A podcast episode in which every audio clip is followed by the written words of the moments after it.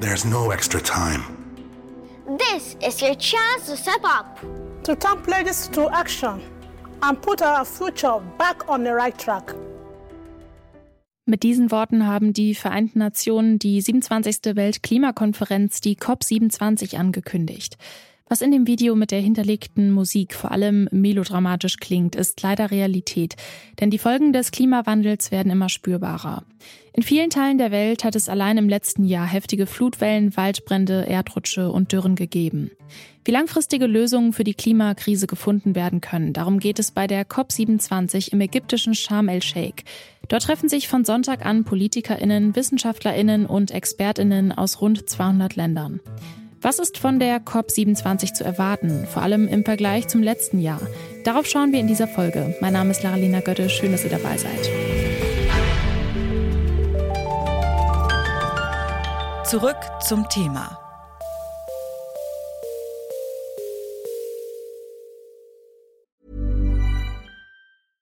Bitte widmet eure Aufmerksamkeit unserem Werbepartner. Die Suche nach geeigneten Mitarbeitenden kann viel Zeit in Anspruch nehmen, muss sie aber nicht unbedingt, denn man kann sich helfen lassen. Zum Beispiel mit den Premium-Stellenanzeigen von Indeed, denn damit wird eure Stellenanzeige in der Suche sichtbarer und Bewerberinnen und Bewerber werden schneller auf euch aufmerksam. Indeed schenkt euch jetzt 75 Euro Startguthaben für eure Premium-Stellenanzeigen. Klickt dazu auf den Link in den Show Notes. Es gelten die AGB. Schauen wir erstmal zurück auf die letzte Klimakonferenz, die COP26. Da haben die beteiligten Länder in Glasgow einiges beschlossen. Mehr als 40 Staaten haben angekündigt, dass sie aus der Kohle aussteigen wollen und mehr als 100 haben versprochen, weniger Methan auszustoßen. Und um die Erderwärmung auf 1,5 Grad zu begrenzen, sollten unzureichende Klimaschutzpläne noch einmal nachgeschärft werden. Doch tatsächlich hat sich leider seit dem letzten Jahr nicht viel getan, sagt Anke Herold. Sie ist Geschäftsführerin am Öko-Institut und beobachtet die Weltklimakonferenz schon seit einigen Jahren. Wenn wir jetzt ähm, schauen, wo wir stehen mit den Versprechen der Länder, dann läuft das auf eine globale Temperaturerhöhung raus zwischen 2,4 und 2,6 Grad. Damit würden die Pariser Klimaziele also nicht erreicht. Wir haben immer noch eine Lücke an Versprechungen von den Ländern, die so bei 15 Gigatonnen CO2-Äquivalenten liegt, um das 2-Grad-Ziel zu erreichen. Wenn man das mal umrechnet, es ist 20 mal so viel, wie Deutschland im Jahr an Treibhausgasen emittiert. Also so viel fehlt uns global noch. Außerdem haben sich die Industrieländer letztes Jahr verpflichtet, ärmere und besonders vom Klimawandel betroffene Staaten finanziell zu unterstützen. Wurden diese Gelder schon ausgezahlt im letzten Jahr?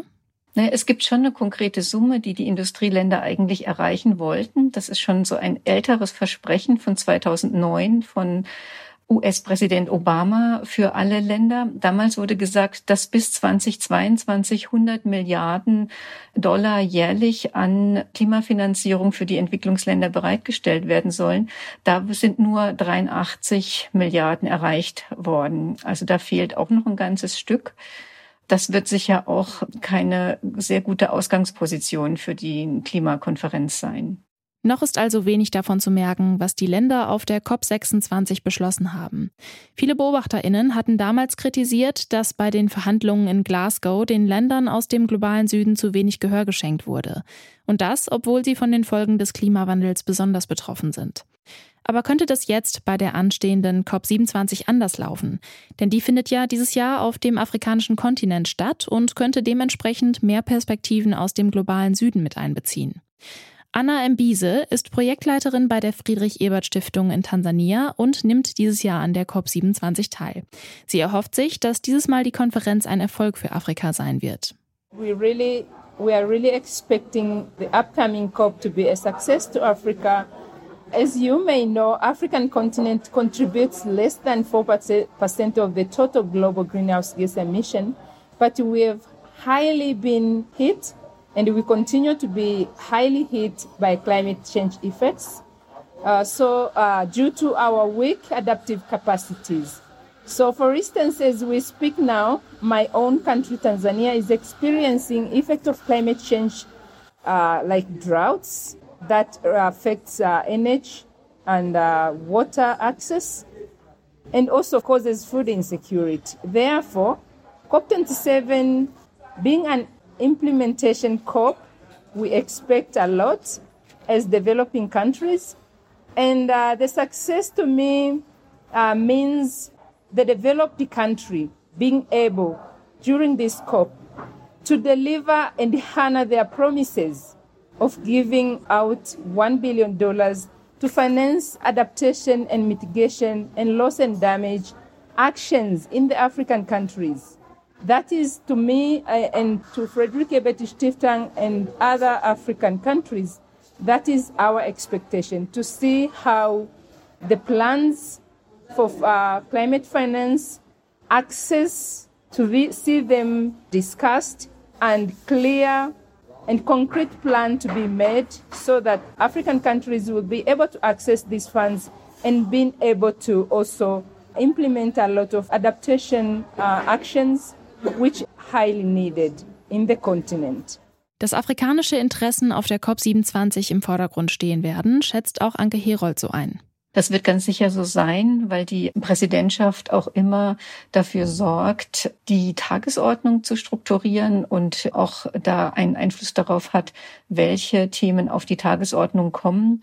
Und da gab es in der Vergangenheit immer einen großen Streit um dieses Thema Verluste und Schäden. Das wollten die afrikanischen Länder immer auf der Tagesordnung haben, die Industrieländer, vor allem die USA, eher nicht. Und diese COP in Ägypten wird jetzt auch über dieses Thema Verluste und Schäden diskutieren. Sie hatten es ja schon angesprochen, dass die eben insbesondere in den Entwicklungsländern immer stärker zunehmen. Und darum wird es auch bei der COP gehen. Trotzdem gibt es auch an der diesjährigen Konferenz bereits Kritik. So hat Greta Thunberg angekündigt, dieses Jahr nicht bei der COP mit dabei zu sein. Die COP sei vor allem ein Ort, an dem die politischen Führungskräfte Greenwashing betreiben würden. Für die Zivilgesellschaft sei dort wenig Platz, so Thunberg. Ich habe unsere beiden Expertinnen nach ihrer Meinung dazu gefragt. Anna Mbise findet, es ist wichtig, ein Forum zu haben, bei dem sowohl Industrie als auch ärmere Länder an einem Tisch sitzen.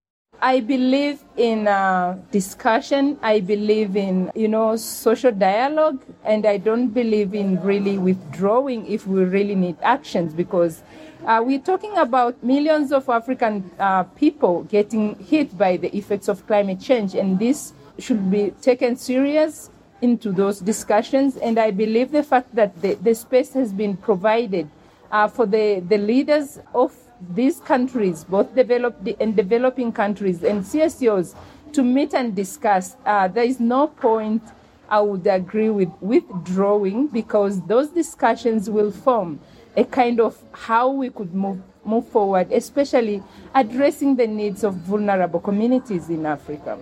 Auch Anke Herold sagt, es ist notwendig, dass sich PolitikerInnen austauschen und gemeinsam Ziele festlegen. Sie kann aber auch die Kritik an solchen Konferenzen nachvollziehen. Also ich sehe es auch so, dass häufig zu große Erwartungen an die einzelnen Klimakonferenzen gestellt werden, die die oft gar nicht erfüllen können. Also das ist jedes Jahr wieder ein neues Problem. Und dann kommen die Regierungen mit neuen Versprechungen kurzfristig, die dann meistens auch nicht wirklich umgesetzt werden. Wir kommen in eine Phase, wo es wirklich jetzt darauf ankommt, ob die Länder ihre Ziele tatsächlich umsetzen in die Praxis, ob tatsächlich die Politiken implementiert werden. Aber auch dafür sind die Klimakonferenzen natürlich ähm, immer wieder wichtig, zu fest, festzustellen, ob das denn passiert, ähm, wo die Länder stehen.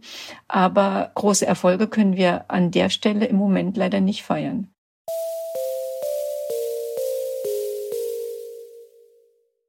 Viele Erwartungen lasten auf der diesjährigen Weltklimakonferenz. Denn mit jedem weiteren Jahr spüren wir die katastrophalen Auswirkungen des Klimawandels mehr. Auch wenn die Konferenz wohl hinter den hohen Erwartungen zurückbleiben wird, könnten zumindest die Interessen afrikanischer Länder in diesem Jahr mehr Gehör finden. Ob das auch wirklich so passiert, damit werden wir uns in zwei Wochen nochmal beschäftigen. Dann schauen wir bald zurück zum Thema, was bei der COP27 herumgekommen ist. Damit ist unsere heutige Folge auch schon vorbei. An dieser Folge mitgearbeitet haben Lene Rügammer, Henrike Heidenreich, Alia Rentmeister und Ina Lebedjew. Florian Drexler hat sie produziert. Chefin vom Dienst war Alina Eckelmann und ich bin Daralina Götte. Macht's gut. Zurück zum Thema vom Podcast Radio Detektor FM.